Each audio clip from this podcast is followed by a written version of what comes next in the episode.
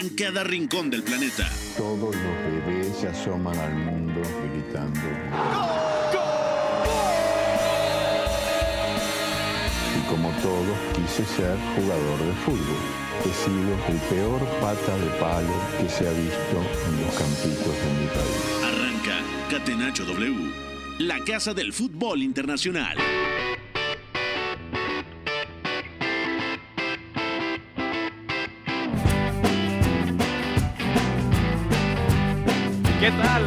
Amigos de W Deportes?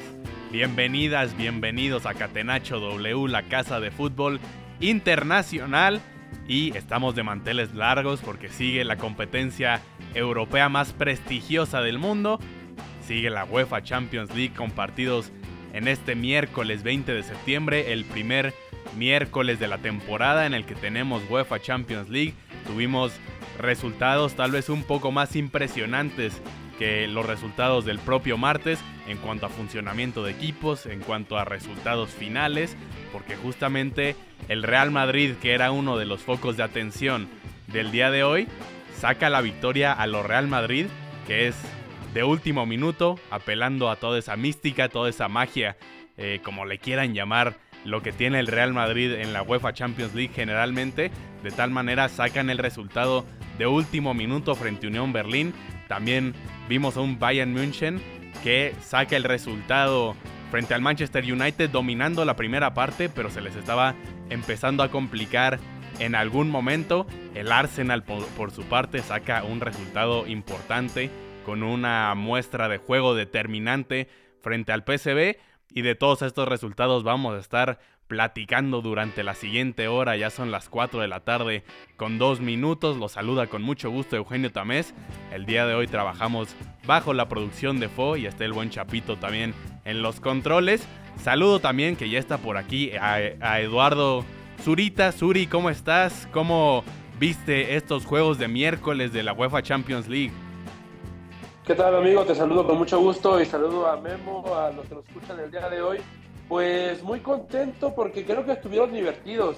Incluso te diría que el, el, el 4-3 del Bayern contra el Manchester United se lleva las portadas, pero en general me parecieron juegos atractivos. El Arsenal me gustó, eh, en el primer turno también estuvo interesante. Entonces, bueno, muchas cosas que platicar y, y pensé, pensé por un momento que ibas a decir que el Real Madrid sacó el resultado a lo Atlas, porque no sé si fue a lo Real Madrid, porque esas son las volteretas eh, impredecibles, pero creo que fue más a lo Atlas, así sufriendo, no sabiendo ni cómo en el último minuto, pero, pero bueno, ya ahondaremos en ello.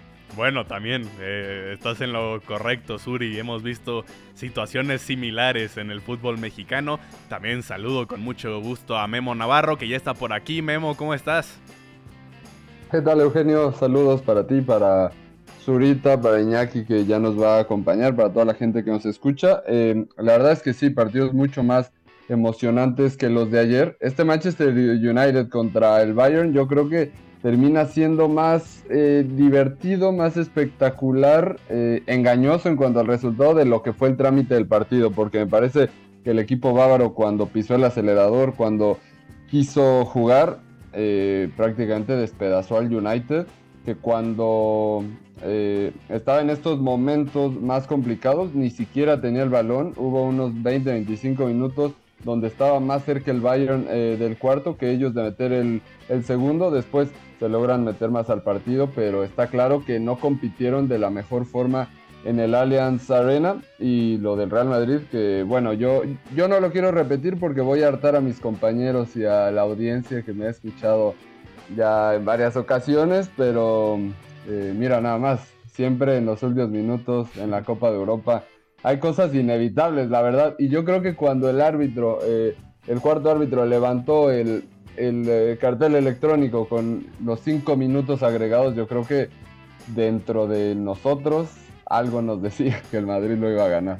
Sí, llega a ser hasta inexplicable en algún punto, aunque hay que decirlo, sí estuvo presionando también arriba bastante el Real Madrid, tuvo oportunidades de gol que no se concretaron y fue hasta el minuto 94 en el que finalmente cae ese gol de la victoria. Saludo también ya a Iñaki María que nos acompaña desde España el día de hoy. ¿Cómo estás Iñaki?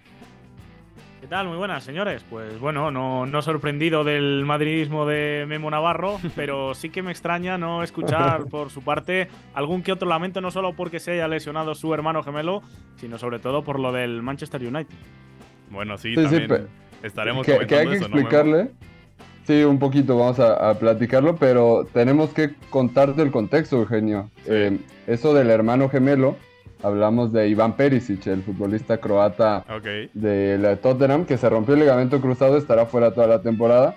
Y yo cuando entré a Catenacho así fue como me bautizaron, como Perisic o como Memerich, así que bueno, para que la gente también que nos escucha por primera vez entienda ese tipo de referencias locales. Alcanzo, alcanzo a ver un ligero parecido al menos, sé, sé por qué va por ahí el apodo, pero bueno, vamos a irnos entonces con la pregunta del día.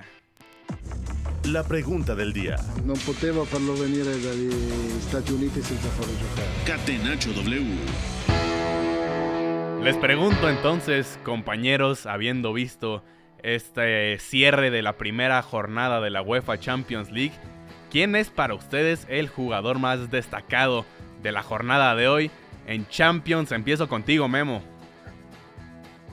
Uh, eh, yo me estaba complicando un poco entre dos nombres eh, del Bayern Múnich, los dos alemanes por supuesto, entre el Leroy Sané y Jamal Musiala. Espero no estarle robando a, algún compañero su, candidato, pero, pero me terminé decantando por Musiala porque creo que fue el más influyente, el más descarado, el que desbordó y que al final supo explotar las falencias del Manchester United en ese doble pivote tan pero tan lento y poco competitivo para un juego europeo de este calibre. Eh, recibía y prácticamente al girarse dejaba en el camino a Casemiro y a Christian Eriksen. Así fue como, como pudo hacerle tanto daño a los Red Devils. Generó el gol de mm, el segundo gol, el gol de Serge Gnabry, eh, pero toda la segunda mitad fue prácticamente eh, el arma del Bayern y yo creo que ya está siendo muy habitual que Musiala logre esto, prácticamente apoderándose del equipo, que para tener 20 eh, años es algo sobresaliente y que eh, nos estamos acostumbrando, como digo, pero, pero no deja de sorprender porque es muy joven. Sí, destacado lo de Musiala, destacado también lo del Leroy Sané, como mencionas, que al final le marca gol al equipo que fue su rival, su máximo rival por muchos años cuando estaba en el Manchester City, le vuelve a marcar al Manchester United y también brillando en ese encuentro Harry Kane, ¿no? Con gol y asistencia. Zurita, te pregunto ahora a ti, ¿quién fue tu jugador predilecto en esta jornada de miércoles de la Champions? Pues mira, para no dejar de sentirnos viejos, me voy a ir con otro que es de que nació ya en este siglo. Ya, ya, es, lo, ya es muy normal, pero a mí no deja de sorprenderme a veces cuando, cuando veo las fechas de nacimiento de los jugadores. Yo me voy con un categoría 2001 del Arsenal, en este caso, y es Bukayo Saka. Bukayo Saka, que en realidad estaba hoy debutando en Champions League, que en esa banda derecha fue un tormento para la defensa del PSV, que no puso mucha resistencia, pero Bukayo Saka también fue mucho con lo que el Arsenal pudo dañar rápido y demás al cuadro holandés, ¿no? Los hundía muy fácil, en el uno contra uno siempre victorioso, pero además una cosa que siempre me gusta de Bucayo es que generalmente suele decidir bien, generalmente sabe cuándo hacer uso de su regate y hacer la jugada de solo y cuándo simplemente esperar, esperar, esperar y dar el pase hacia atrás. Hoy pasó muchísimas veces para que Odegaard pudiera recibir en comodidad, entonces bueno, creo que Bucayo saca, eh, debuta con creces en la Champions League. Estoy de acuerdo, Saka destacó al igual que ese frente ofensivo del Arsenal. Se hablará mucho de ello. Creo que también habría que rescatar lo que hizo David Raya, ¿no? Que cumple bastante bien con tres atajadas, dejando su portería en cero y que es importante esta actuación por esta competencia interna que tendrá durante toda la temporada con Aaron Ramsdale. Ya estaremos platicando más de eso. Iñaki María, tú estuviste muy atento a los equipos españoles. También rescatas a un jugador de, esos encuentros o realmente prefieres a alguien más? Vamos a tirar de nacionalismo, que es algo muy vuestro. Todo se pega, menos la hermosura, decimos por aquí. y me voy a ir con los centrocampistas de la Real Sociedad. Yo creo que los tres cabían en esta sección. Me ha parecido que han hecho un partido fantástico. Pero bueno, si me tengo que quedar con uno, diría que Martín Zubimendi, que normalmente es un poco más el tapado, el que juega como ancla, el más posicional de los tres. Los otros dos Bryce Merino son más vistosos, digamos, sobre todo Merino, que tiene mucha llegada al área y yo creo que hoy han sido la clave para recuperar balones y para hacer que el Inter no pudiera salir ni en corto ni en largo para que fuera un partido unidireccional durante mucho tiempo y luego además eh, Tubimendi ha roto varias líneas de presión con sus pases filtrados, así que me parece que eh, en el 11 de la semana, eh, cuando veamos diferidos, alguno de estos tres de la Real Sociedad tiene que entrar seguro. Sí, de acuerdo, es un partido importante de la Real Sociedad que al final se les escapa la victoria, una victoria que hubiera puesto al equipo de San Sebastián en plena fiesta, ¿no? Apenas arrancando la UEFA Champions League, pero que al final Lautaro Martínez aparece para igualar el marcador del Inter y bueno, de ese medio campo de Real Sociedad también destacar lo, lo, de Bryce Méndez, ¿no? Por el hecho de que anota el tanto de la Real Sociedad también. Ahora sí vamos a platicar cada uno de los resultados de esta UEFA Champions League. UEFA Champions League. La casa del fútbol internacional. Catenacho W. Y en un encuentro en el que hubo muchos, pero muchos goles, el Bayern de Múnich vence 4 por 3 al Manchester United en un encuentro que nos deja para hablar largo y tendido. Creo, Memo, estuviste bastante atento de este tu equipo, el Manchester United, y qué impresiones te quedaron al final. No, no, yo soy de todos los equipos de la Premier League ¿eh? y de la selección inglesa. No, no, es que. Hay, un cariño, evidentemente, pero, pero nada que merme nuestro, nuestro análisis, nuestro comentario. Yo creo que el partido del United empezando, plantando, plantándose otra vez en un 4-2-3-1 en el Allianz Arena, es, sólido en los primeros eh, minutos. Creo que eh, anulan eh, bien la aparición de Leroy Sané, de Jamal Musiala, la explosividad de, Serge Gnabry en términos generales. Mm, no dejan organizar de la manera que quisiera Joshua Kimmich, eso también era, era una de las claves. Bruno Fernández muy cerca a él. e incluso tienen combinaciones por el lado izquierdo entre Sergio Reguilón, que yo creo que fue de lo mejor del equipo inglés, el mismo Eriksen, Rashford en alguna aproximación que, tuvieron eh, para decidir mejor y quizás irse al frente. Sin embargo, antes del descanso, al minuto 34-35 es que viene, eh, no, al minuto 28 eh, es que viene el error de André Onana, un disparo de, de Sané, el camerunés, que no es tan sólido como mucha gente piensa bajo los tres palos. No decide muy bien cómo atacar eh, un disparo que iba eh, raso. En vez de eh, acompañar el disparo, de bajar el cuerpo, de poner la rodilla en el suelo para asegurar de mejor forma, se tiende sobre el balón y le termina pasando el esférico por debajo. Cuatro minutos después reciben el 2 a 0 eh, el equipo se cae. Y eso creo que es de los grandes pecados del Manchester United con Ten Hag y con entrenadores anteriores. Sus puntos bajos en los partidos son eh, muy bajos y, ahí es cuando de pronto les caen eh, muchos goles. Empezaron a, rascar un poco al frente y buscar aproximaciones con Rashford, con Hoylund. Se encuentran ese 2 a 1 también eh, un poco eh, tropezado a los tumbos, pero bueno, se acerca en el marcador y dos minutos después viene la mano de Christian Eriksen para que Harry Kane pusiera el marcador 3 por 1 y después la verdad es que el United eh, no se acerca en ningún momento salvo en un gol de rebotes de, Casemiro y en ese instante cuando parecía que tenían para pelear en los últimos minutos el Bayern vuelve a apretar el, acelerador y Matistel lo sentencia es lo que decía, y de hecho lo platicaba con eh, el jefe de información, el, señor Emilio Basurto, que me recordaba el, 4-3 en Rusia 2018 entre Francia y Argentina, que uno pensaría que el albiceleste en aquella ocasión compitió y que estuvo cerca, cuando la verdad es que no, y creo que es un partido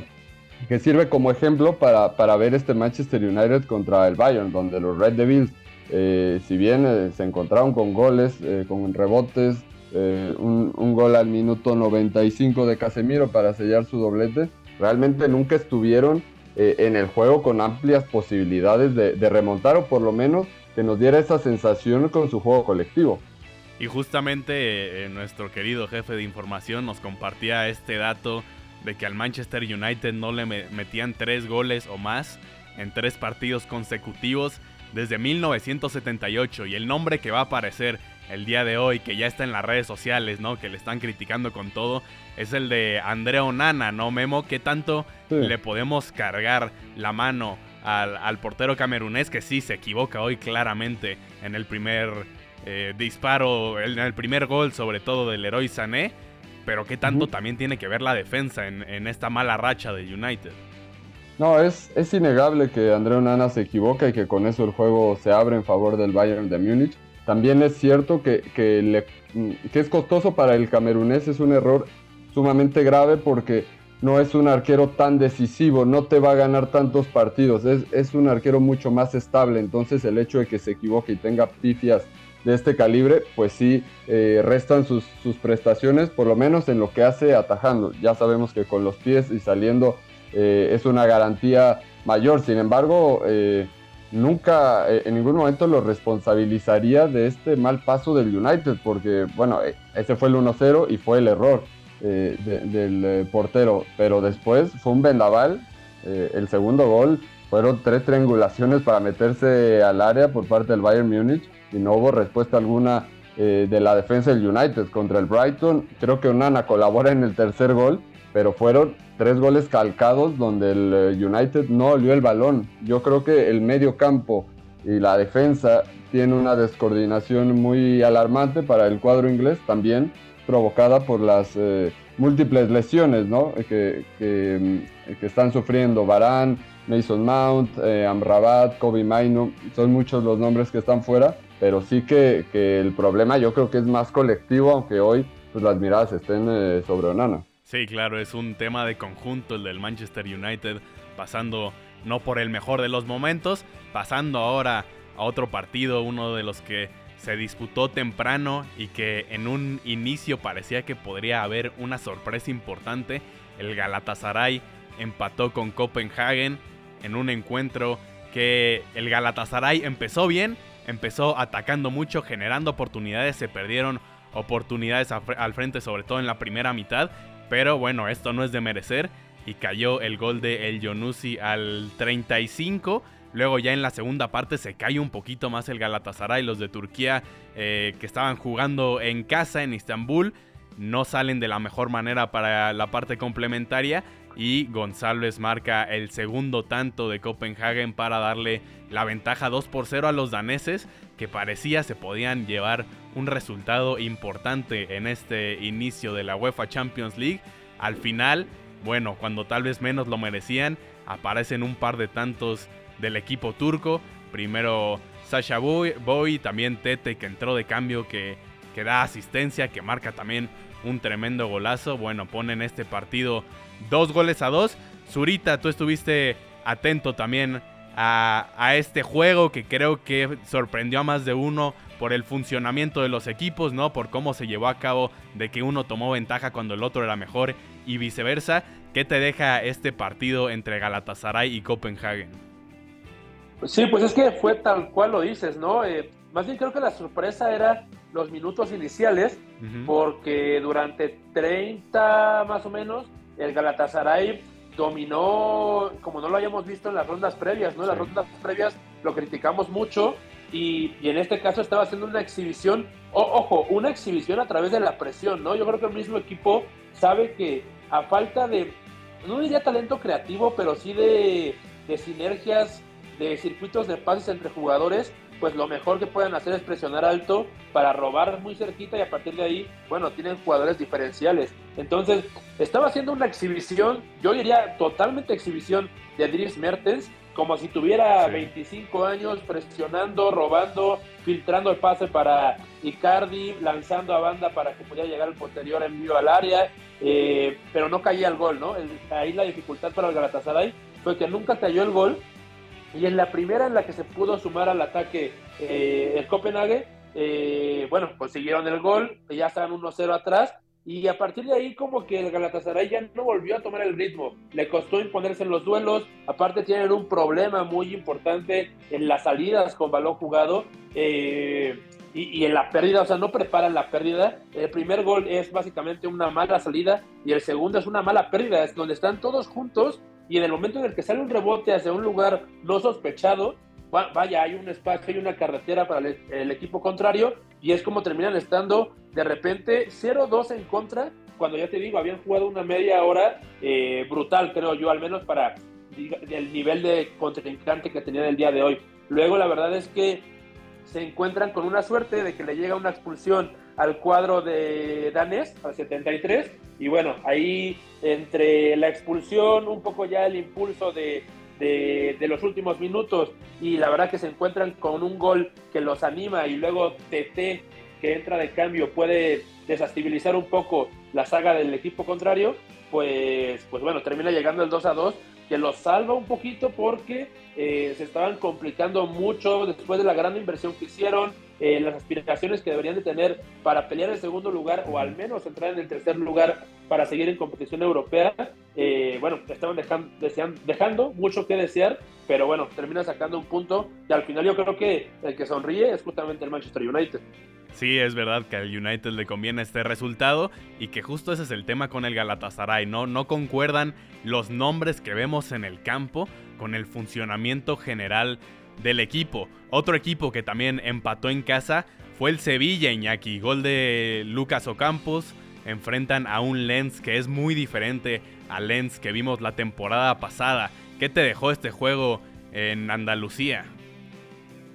Bueno, pues la sensación de que el Sevilla eh, ahora mismo tiene más empuje que fútbol, porque sí que es verdad que ha sacado bastante punto honor. Esto suele pasar en el Juan, es uno de los intangibles, pero creo que hemos visto un Sevilla bastante precipitado, mucho centro al área, mucho juego directo, ganar segundas jugadas, puro Mendilibar al fin y al cabo. Pero vaya, me parece que en un partido como este contra el Lens, eh, un equipo que normalmente eh, le pones cebos y te hace bastante persecución al hombre, que se estira, que, que, no prioriza tanto el bloque medio, aunque hoy yo creo que ha sido más precavido Frank Heiss que de costumbre. Creo que el Sevilla tenía mm, centrocampistas sobre todo para poder haber eh, estirado al rival y a partir de ahí haber atacado en transición creo que mal resultado, porque en casa, en un grupo tan abierto, um, te tenías que haber llevado este partido, pero bueno, incluso en el tramo final yo creo que el Lens ha llegado un poquito más entero, y con los cambios, con Guilabogui, con Thomason, cuando se ha ido Guají, que ha sido la principal amenaza de los galos, también han sumado estos centrocampistas de llegada, así que bueno, vaso medio vacío o medio lleno, según se mire. Sí, de acuerdo, y regreso contigo rápidamente, Suri, para platicar eh, un poco del Arsenal contra PSV, una goleada a favor del Arsenal, que el PSV no había sido un, mal equipo en lo que llevaba de esta campaña, pero pasa por encima de ellos el Arsenal. ¿Es tanta la diferencia de este equipo de Londres? Bueno, esta se la voy a... Now he's fed Saka. Saka running at Pascali. He's teed it up for Trossard. It's like they've never been away. Ahora sí, Suri, una disculpa, vamos con tu comentario.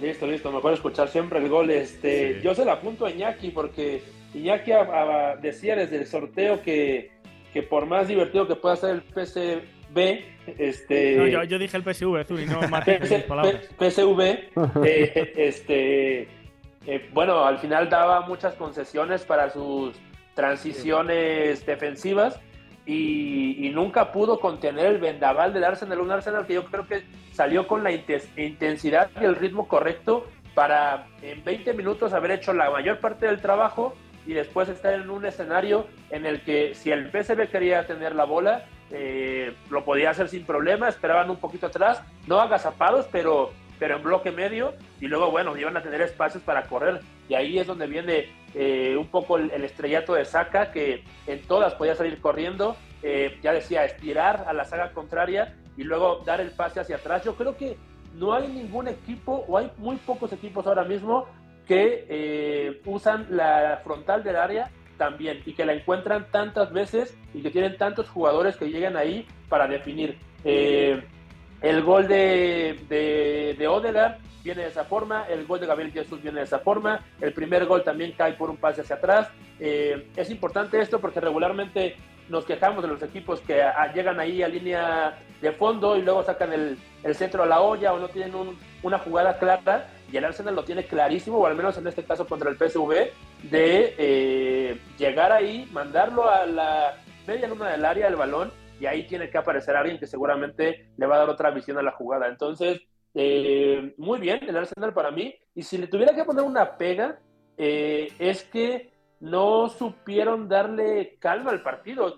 El PSV no tenía ninguna forma de ofenderlos y todo el tiempo lo jugaron como si tuvieran que remontar un resultado a mil por hora corriendo, creo que se desgastaron de más, ¿no? Eso fue un poco como que mucha emoción, incluso después del 3-4-0, eh, mucho correcalles, cuando ya, bueno, creo que ya podía tranquilizar el partido, esperar su momento y a, pensar en el otro, ¿no? A pensar en el fin de semana. Pero bueno, creo que es eh, tema de crecimiento del equipo, de la emoción de regresar a la Champions el día de hoy. Y pues nada, muy bien por el Arsenal y muy, muy mal por el PSV porque nunca se pudo meter al partido. Por más que sus extremos, no Alan y Bakayoko, eh, pretendían intimidar, les faltaban acompañantes y bueno, por ahí es que nunca cayó su gol que sabemos que es de lo más destacado de este PCB, ¿no? Los dos extremos y que por cierto entra Irving el Chucky Lozano, tiene unos minutos entrando al 66 justamente sustituyendo a Bakayoko, que es la misma posición, un poco la misma función la que van a tener en este equipo de Peter Bosch y por lo mismo, estando ahí el juvenil de Bélgica, es complicado que al menos de principio sea titular el Chucky Lozano. Vamos rápidamente a una pausa comercial y regresamos con más resultados de la Champions. Lo que para mí es el fútbol. Éramos todos muy amigos, nos gustaba jugar juntos, la pasábamos bien reunidos, intentábamos hacerlo lo mejor posible atacar mucho y luego recuperarla con la ilusión de volver a atacar. Hasta el Choco Bonito supo rendirse ante la estrategia invencible. Catenacho W, la casa del fútbol internacional.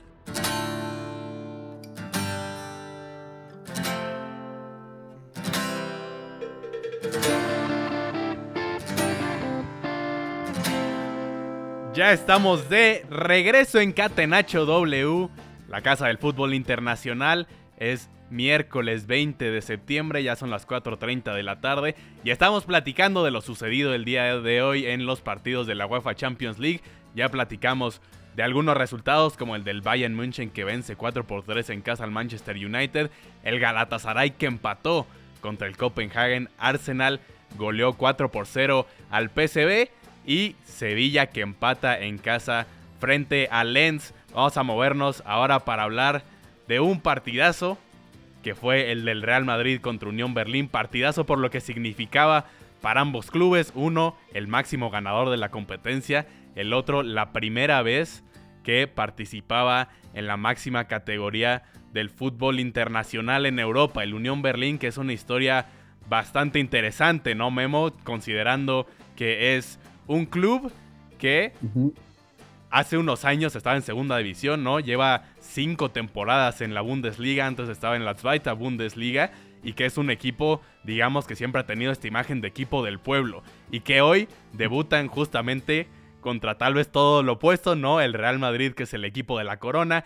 el equipo del poder, el equipo que ha ganado siempre y que al final acaban perdiendo, pero dejan al menos un buen sabor de boca por lo que pudo haber sido si hubiera habido un par de minutos menos, ¿no, Memo Navarro? Sí, de acuerdo. Un equipo para complementar lo que, lo que comentas de, este progreso en el Unión Berlín en los últimos años. Eh, un equipo que después de ascender, eh, además pasa por todas las competiciones europeas para llegar a la UEFA Champions League. De hecho, hay una imagen que se hizo relativamente viral en, en redes sociales de eh, la camiseta de la Unión Berlín de los parches de las competiciones europeas que han tenido los últimos tres años, ¿no? De Conference League, Europa League y la, y la Champions League.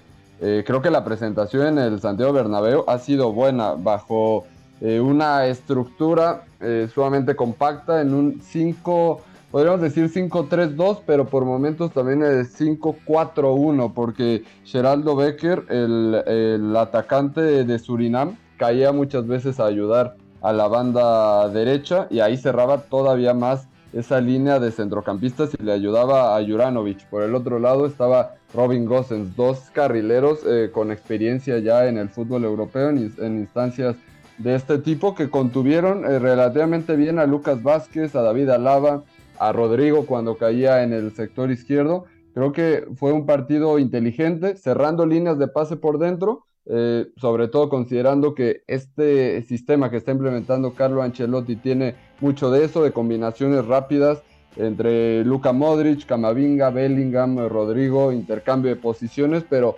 todo basado eh, o partiendo por lo menos del centro del campo. Después obviamente tienen peso los laterales, pero ya cuando el Real Madrid abría el balón eh, para buscar situaciones de centro, situaciones para encarar en esos mano a mano exteriores, también el equipo se hacía fuerte y como ya lo eh, comento, tenían diferentes ayudas con estas eh, dos líneas. Eh, el partido, como siempre, se, termina haciendo un poco, un poco viejo, pero creo que en la segunda mitad el Real Madrid sí que se acerca a ganar el partido desde mucho antes, sobre todo con estos centros y jugadas por derecha de, de, Lucas Vázquez. Encontró algunas veces a Joselu, que tuvo por lo menos dos aproximaciones bastante claras. Rodrigo, eh, que si no fuera porque no controló un centro a segundo palo, seguramente hubiera firmado el 1 por 0 minutos antes. Eh, pero bueno, el gol termina cayendo en el agregado y casi igual eh, que el gol que marca Bellingham también en el añadido contra el Getafe. en, ese, en ese momento no recuerdo de quién fue la jugada individual, que dispara y, el portero David Soria da el eh, rechace y muy atento eh, Jude Bellingham empujó el esférico. Ahora eh, algo similar, cobran rápido Tony Cross y Fede Valverde, el uruguayo saca un disparo con mucha fuerza, hay un rebote entre dos defensores, la verdad es que muy desafortunado y antes de que se cuele a las redes, Bellingham le empuja. como la pudo haber empujado, me parece que David Alaba, el que estaba, eh, sí, sí, no, cualquiera ahí la hubiera eh, podido empujar, pero bueno, eh, el inglés, la figura del inglés se hace mucho más importante con estos goles tan cruciales, tan trascendentales. Y justamente Iñaki, aunque este gol tal vez no fue el más complicado, pues Jude Bellingham sí se ha levantado en los últimos partidos como la figura goleadora del Real Madrid, tal vez ante la ausencia en este momento de Vinicius Jr., ¿no? Está por ahí la presencia de José Lu, pero tampoco está el 9 que ellos esperaban en algún momento en el mercado, ¿no? Kylian Mbappé. Tampoco hay alguna referencia más de área, ¿no? Ante la ausencia de, de Vinicius que le gusta centralizar mucho. Y es Jude Bellingham el que le ha rescatado bastante puntos de inicio a este Real Madrid. ¿Pueden confiar en que siga en esta forma espectacular el mediocampista inglés? Hombre, a este nivel goleador, eh, ya te digo yo que no. Eh, más o menos eh, lleva los mismos, la, mitad de goles, mejor dicho, que los que hizo la temporada pasada con el Borussia Dortmund. Evidentemente, esas cifras, si jugaba los mismos minutos con el Real Madrid, entendíamos que las iba a incrementar. Si juega de media punta, quizá más todavía, pero vaya, es que no, no, no es sostenible. Lo de gol por partido y en cuanto a peso en el juego, yo creo que tampoco es que haya sido el más mandón de la medular. A mí, por ejemplo, eh, diría que Modric eh, me ha parecido que ha hecho un partido bastante más de tirar del carro, el que le ha cambiado el ritmo en la segunda parte. Y luego creo que José Lu, mm, aquí siempre me dicen, a, Memo le decimos que es hermano gemelo de, de, Perisic, a mí me dicen que soy el representante de José Lu y el, el sobrino de Alguacil. 11 disparos de José Lu en un partido en el cual el Real Madrid ha tenido 75% de posesión y que ha rematado en total 31 veces, me parece que no se le puede pedir mucho más a, este delantero. Ha dado de la manera en que encuentra la, zona de remate, ¿no? Iñaki incluso con la selección española juega muy pocos minutos y siempre tiene por lo menos una. Sí, sí, revulsivo de Morata en el caso de la selección. En el Real Madrid yo creo que ha llegado sobre todo con ese papel de cuando ya no haya plana eh, meter mucho balón al área. Sin Vinicius le está tocando ser eh, titular y a mí me parece que eh, contra un bloque bajo en el cual, por cierto, Bonucci me parece que hace un señor partido. Diogo Leite también ha estado bien al cruce, pero dentro del área repeliendo balones. Me ha sorprendido muchísimo lo de el ex de la Juventus, que yo ya dije, no esperaba verlo a nivel como para ser titular. A este no lo van a quitar ni con agua caliente.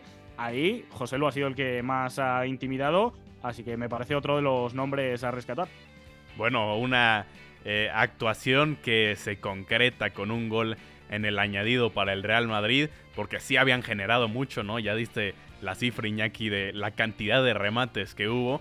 Alguna tenía que caer y bueno, fue hasta el 94 cuando cayó el de la victoria. Y ahora que menciona Iñaki eh, la actuación de Bonucci, que coincido que ha sido eh, muy sólida comandando esta línea de tres zagueros centrales, me pareció raro eh, que saliera al 80, sobre todo porque en ese lapso final era donde más necesitarías de su experiencia, de su defensa del área. Entiendo que, que ya a los 36 años le puedan costar ciertos partidos, eh, jugar los 90, pero yo creo que este en concreto era uno que tenía que terminar porque ya los recorridos también eran, eran más cortos. La verdad es que me sorprendió y viendo un poco su lenguaje corporal, cómo reaccionó con el entrenador, eh, diría que no tenía ningún problema físico. Él incluso estaba de muy buen ánimo. Entonces, bueno, eh, nunca lo sabremos, pero creo que era eh, un elemento que tenías que tener defendiendo el área hasta el último segundo.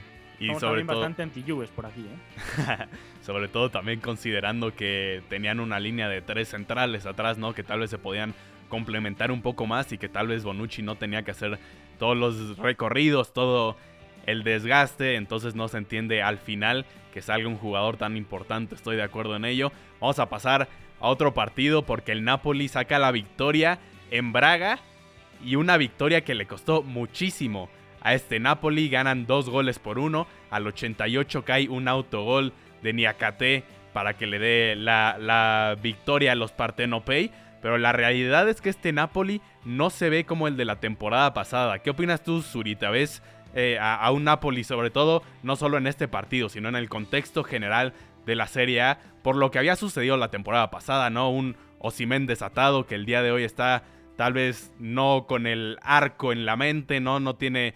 Eh, no, está tan fino, tal vez como en la temporada pasada. Un Cabarasquelia que también es difícil medirlo al mismo nivel de lo que sucedió la campaña pasada. Y sobre todo un Rudy García que es algo muy diferente, al menos de inicio, a lo que presentaba Spalletti. ¿Qué le falta a este Napoli? ¿Por qué no es el mismo de la temporada pasada?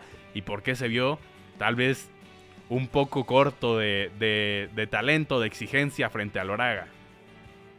Bueno, a ver, lo poquito que le he visto al Napoli en la temporada y lo poquito que pude ver hoy, eh, yo creo que es un tema más, eh, no quiero darlo todo por ese lado, pero mental, de intensidad y de, y de ganas. Y, te cuento los factores. O sea, a mi equipo que viene de hacer una gesta como la que hicieron el año pasado y cambia de técnico, creo que ya es un bajón importante, ¿no? Tienes que ser un, gran técnico y una gran figura de mando para eh, a un equipo que caminaba bien, seguirle dando impulso. Entonces llega Rudy García, eh, no se habla muy bien de él en, en la prensa italiana, se dice que que el vestuario no lo ha cogido bien, que hay por ahí cosas que, que no gustan.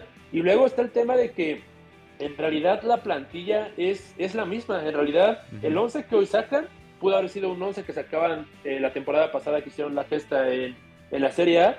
Entonces no te explicas de dónde viene el bajón porque no están encontrando la forma y creo que la chispa para poder ir a esa tercera, cuarta, quinta marcha como iban la temporada pasada. Eh, por ahí chumo otras cosas. Eh, se decía que Osimen eh, quería salir al principio del verano. Como es de, de Laurentiis, yo no descarto que esté, que le haya puesto trabas y que esté un poco ahí atado, digamos, al club. Luego está el tema de que Kvaratskhelia está ganando como 10 veces menos de lo que gana Osimen o el que más gana dentro del equipo, cuando después de la temporada pasada el georgiano ya esperaba una renovación yo la verdad es que me voy más por ese tema porque no encuentro una forma en la que con los 11 mismos nombres se vea un desempeño tan diferente. Y bueno, ahí tendríamos que meternos un poco con la pizarra de Rudy García, a ver si les está dando eh, recursos para hacer lo mismo o algo de menos un poco efectivo, cosa que yo no he visto. Al contrario, parece que, que yo siento que es una plantilla autogestionada, que, que no está teniendo ninguna ayuda de la pizarra y que por tanto sin ganas y sin pizarra, bueno, está siendo difícil repetir el ritmo de la, de la temporada pasada. Tal vez otro factor que podría estar afectando un poco por ahí es lo, lo, anímico, ¿no? Considerando que que la temporada pasada estaban en vías de hacer algo histórico para el club y que querían igualar lo hecho en algún momento por Diego Armando Maradona, que no es poca cosa. Tal vez eh, esta temporada, después de haber logrado eso, no es la misma inspiración, no es la misma emoción de un cuadro que ya logró eh, el máximo objetivo que querían lograr en su momento. Tal vez puede estar afectando un poco eso también. Por ahí vamos a pasar a hablar de otro juego. Se enfrentaron la Real Sociedad y el Internazionale de Milano y acabaron con un empato, empate de uno por uno.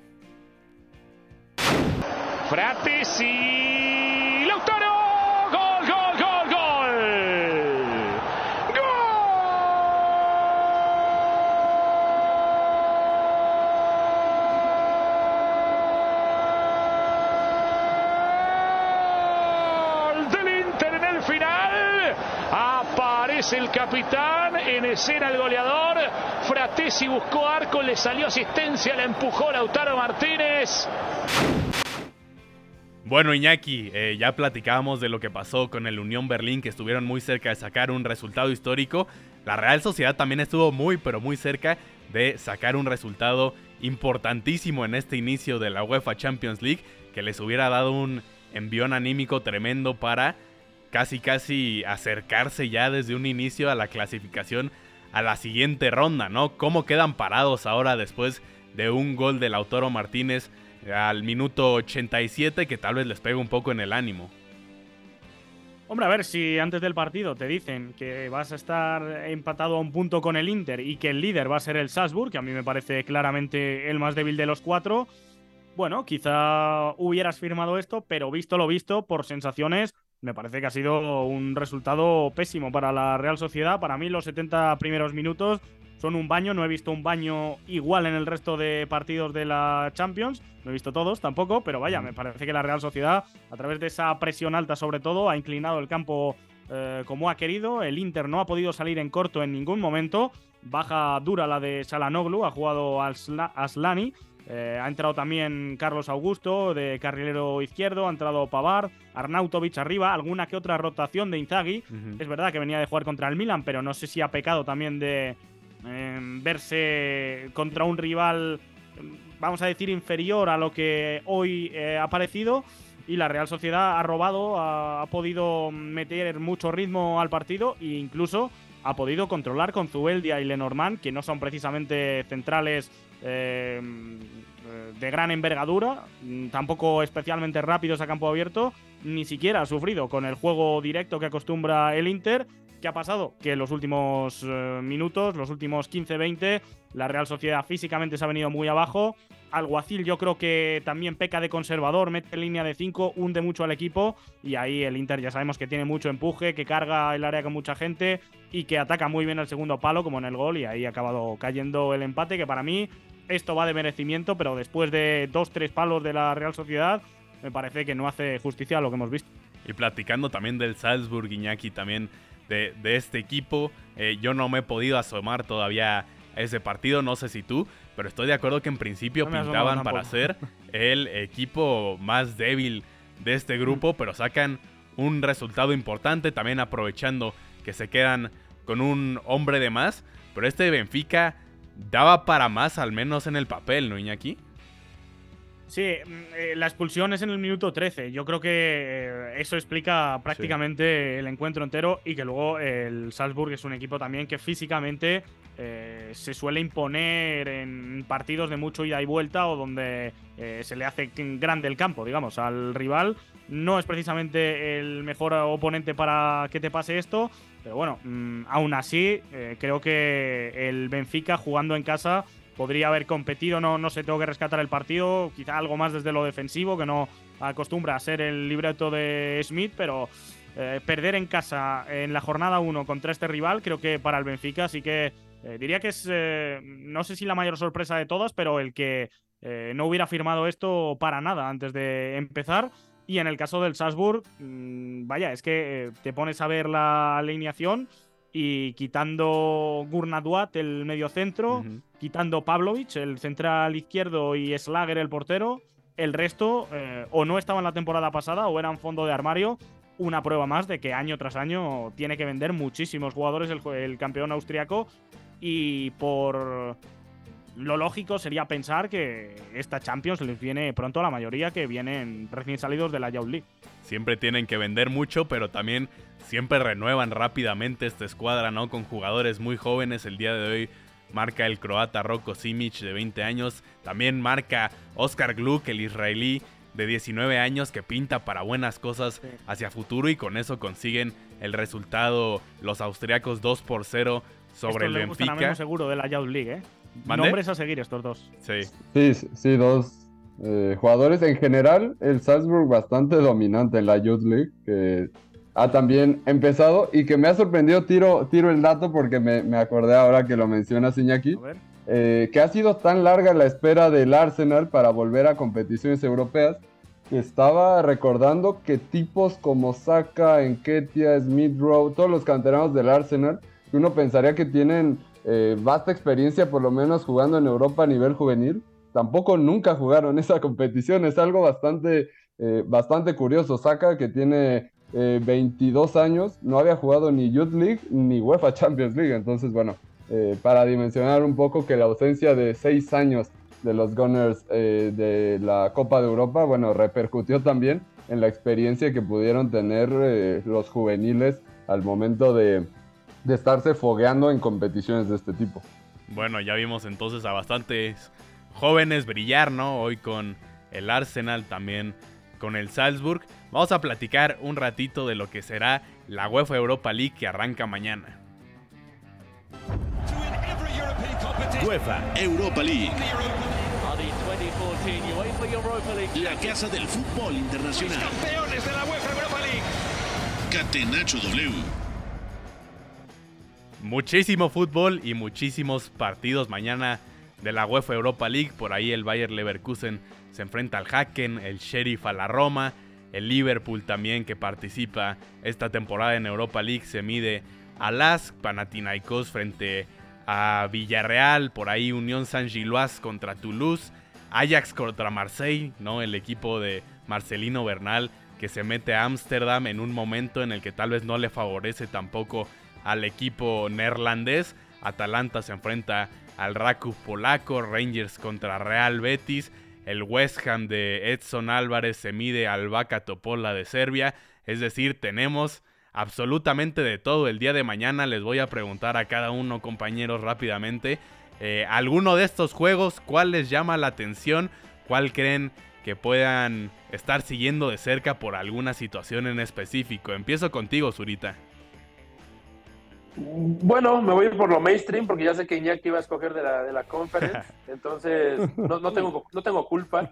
Eh, la verdad es que a mí me llama la atención el, debut del Brighton. Hoy subió un video a redes muy bonito el Brighton, por cierto, de su viaje desde casi desaparecer como equipo, desde no tener estadio hasta, bueno, clasificar a Europa en esta temporada. Debutan justamente contra el AEK de Atenas que eh, bueno, tiene interés para los mexicanos, Rodolfo Pizarro, Orbelín Pineda, las marcas casi personales de Matías Almeida. Entonces, me parece que puede ser un partido divertido, que se puede romper mucho y, bueno, que, que, no van a faltar goles. Yo me quedaría con ese. Y si acaso, yo quiero seguir viendo a Isco, que, que se hizo mucho hype por sus tres MVPs seguidos, creo, empezando la liga. Este fin de semana no le fue muy bien, pero, pero en la casa del Rangers puede resultar algo interesante y que en ese partido del Betis contra Rangers difícilmente veamos también presencia mexicana en Andrés Guardado, que no ha estado teniendo participación por una lesión. Memo Navarro, ¿a qué partido le vas a poner el ojo? Yo seguramente estaré siguiendo a los equipos ingleses, eh, al Brighton, eh, como ya lo comentabas ahorita. Me interesa también ver lo que presenta Jürgen Klopp en la Europa League, que creo que le va eh, a servir para rotar un poco al plantel. Aquí vamos a ver juveniles, Memo, te lo digo yo. Eh. Sí, seguramente. Y contra el Lask, que en la... ¿Qué fue? La 2019-2020. Jugó contra el United, ¿verdad? Jugó contra el United y en general en la fase de grupos recuerdo que fue un equipo eh, que animó bastante, que, bueno, eh, de manera muy espectacular con jugadores eh, jóvenes. Desde entonces, pues le hemos perdido, por lo menos en lo personal, un poco la pista y por eso vamos a, tener los ojos ahí. Pero ese Rangers contra el Real Betis, un equipo español eh, eh, tan con esta traición se meta a la casa de Rangers en Escocia, creo que podría ser interesante por el ambiente y ver cómo gestiona eso el conjunto de Manuel Pellegrini, viendo a, ese frente ofensivo encabezado por, por Isco, por a Pérez, eh, por William José, que también está recuperando por ahí sus sensaciones goleadoras. Creo que puede ser un partido interesante, así que por lo menos mis ojos estarán puestos en lo que suceda en Gran Bretaña o en eh, equipos de esas latitudes. A ver, eh, Iñaki ya la cantó Zurita, ya tienes expectativas sobre tus hombros, con qué partido nos vas a sorprender, cuál vas a estar siguiendo de cerca. Pues yo tenía pensado ver el Ajax Olympique Marsella, era el que más me llamaba la atención, pero bueno, es que en el equipo francés no sé muy bien qué podemos esperar porque hoy ya se ha hecho oficial que Marcelino García Toral no va a seguir y Pablo Longoria, presidente y la directiva, eh, esto lleva un poco más de trámites, pero tampoco. Hay un comunicado de ayer ya en el que lo dejan caer. Así que bueno, equipo un poco en transición y perdió precisamente en las previas contra el Panathinaikos, que ya lo hemos hablado muchas veces. Tiene una plantilla bastante curiosa el equipo griego. Está, por ejemplo, Bernard, él es del Shakhtar. Eh, tenemos a, Mancini, tenemos a Tony Vilena. Bueno, hay, hay viejos conocidos. Bernard, por cierto, viene a marcar un hat-trick el último fin de semana y se enfrentan a otro equipo en transición como el Villarreal en el segundo partido de Pacheta, que por estilo creo que también es bastante vistoso. Así que de Europa League me quedaría con ese y dejo el bonus track para quien quiera Conference. Primer turno, Fenerbahce North Island, eh, cruce de estilos, veteranos contra jóvenes. y en el segundo creo que el Brujas eh, Besiktas también puede estar chulo que el Fenerbahce tiene un equipo con nombres interesantísimos también, ¿no? Si hablamos de la calidad nombre por nombre del Galatasaray, bueno, el de sus vecinos tampoco se queda bastante atrás. Para complementar. Sí. Nada más para, para complementar, Eugenio, lo que decíamos de Lask y que no quede volando, a ver si motivamos a la gente a seguir ese partido entre Lask y Liverpool. En esta 2019, eh, el Lask vence al eh, PSV, al PSV, al Sporting eh, de Lisboa, al, al AZ Alkmaar y luego en la edición eh, posterior vencen también, o, le sacan un empate a tres, mejor dicho, en casa al Tottenham. Así que por lo menos, eh, como ya decía, ha sido animador de este tipo de competiciones y creo que vale la pena eh, ver lo que hace Lask contra el Liverpool. Me encanta que Iñaki ya llegó a cambiar nuestro vocabulario porque ya tenemos que decir las dos formas PSV, PSV. De esa manera llegamos nosotros al final del programa. Muchas gracias por acompañarnos. Agradezco también a Fo de nueva cuenta en la producción. En los controles está Chapito, lo saludó con mucho gusto Eugenio también, su servidor, también acompañado por Memo Navarro, por Eduardo Zurita y por Iñaki María. Muchas gracias y nos escuchamos mañana. Hay una relación entre la práctica del cuerpo que se expresa en las manos y el cerebro, pero el fútbol ha suprimido esto. De modo que se trata fascinantemente de un ejercicio que nos devuelve en el tiempo a lo que fuimos en el origen, pero también una vez que nos aficionamos a este juego, nos regresa a la infancia, al niño que fuimos. Gracias por sintonizar Catenacho W entonces el fútbol es en ese sentido una maquinaria para regresar en el tiempo en un doble sentido. Por W Deportes, la frecuencia del fútbol internacional.